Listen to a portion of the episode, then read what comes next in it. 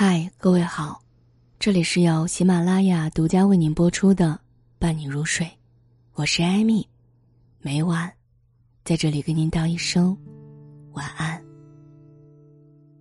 腾讯最近公开了一项专利——单向好友检测，不禁让很多人都感到了一丝的欣慰，再也不用看到对方朋友圈只剩一条线，就紧张小心的转账试探。其实，微信的单删功能一直被人吐槽。被删好友了，不会收到任何的提醒，且对方仍躺在自己的好友列表当中。杨颖就曾在节目当中分享过一段自己的经历：在三亚遇到刘嘉玲时聊得开心，加了微信好友，结果过年时想着联系一下，却发现已不是对方的好友。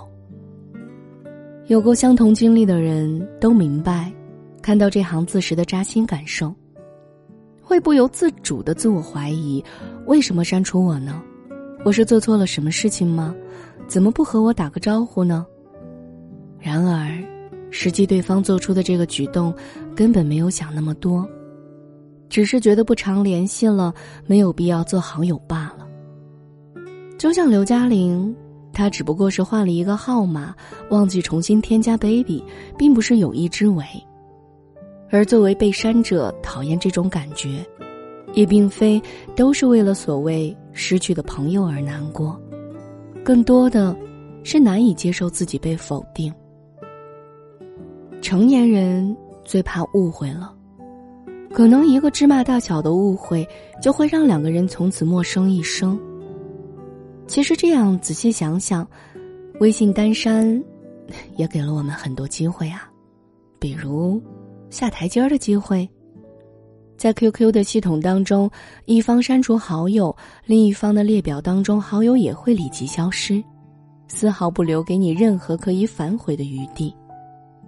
若想要重新建立好友关系，必须重新搜索号码进行添加。微信则不同。单向删除可自行恢复好友关系，无需对方确认。身边有位朋友和妻子恋爱八年，从 QQ 时代聊到微信时代，中间的分分合合不计其数。在我们看来，他们每次吵架都是朋友先主动求和。后来才知道，是女孩暗地里给了他台阶儿。有次吵完架，我给他发消息。结果显示我已不是他的好友，心凉了一截儿，也没敢打电话。第二天想着再试着联系他，结果发现他又把我给加回来了。比起拉黑的直截了断，单删仿佛温柔了不少。现在这已经成了他们之间的一个和好暗号。其次，你知道为什么被加好友有提醒，而被删时没有吗？因为腾讯。不想你伤心。刚创业那会儿，我偶然发现自己被一位好友单删，郁闷了挺久，想不通为什么。直到翻看了和他的聊天记录，发现自己的回复很是敷衍。对方兴高采烈的分享好消息，我回说祝贺你；对方满怀怒火的吐槽奇葩事，我劝别生气了。看着都挺礼貌客气，实则夹杂着生疏。而这一次的单删，是他给我们彼此留下的最后体面，对此我很感激。曾看过一个投票，删好友前要不要告诉对方？百分之九十的人选择默默删了就行了。这就类似于一个评级降级的过程吧。如果我认为我们是好朋友，那现在我们只是朋友。如果我认为我们是朋友，那现在我们只是认识；如果我认为我们只是认识，那现在更没有什么好生气的，就当不认识了。没有对指鼻头的互相指责，也没有面红耳赤的撕破脸，多余的告知也可能是一种打扰。单删本身就已经是明了的态度。对方选择结束一段人际关系，那你也可以决定要不要保留这份回忆呢？长大后，得到了许多小时候想要的东西，但同时也少了些什么。就比如问一句：“你怎么不理我了呀？”这种勇气。我一直相信，任何关系都需要经营。一方不敢主动，另一方直接气馁，最后只能不了了之。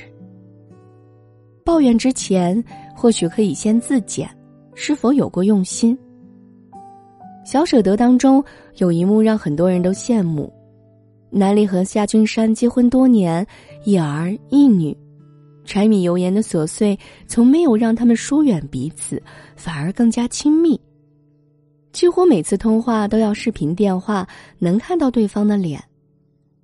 如果我们之间有联系，我不希望是隔着屏幕小心猜测你每个符号的用意，而是可以面对面，能直接感知到你情绪的那一种。双向奔赴也好，单向删除也罢，希望你都能对别人的否定和放弃看开点儿。十五年等候候鸟里写过这样一句话：“人生就像是一辆列车，进了站，有人会上车，有人就必须要下车。相伴过一段旅途，该放手就要放手，这，才是对彼此最好的结果。一直都会有人陪伴你，比如我。”这里是由喜马拉雅独家为您播出的《伴你入睡》，我是艾米，每晚在这里跟您道一声晚安。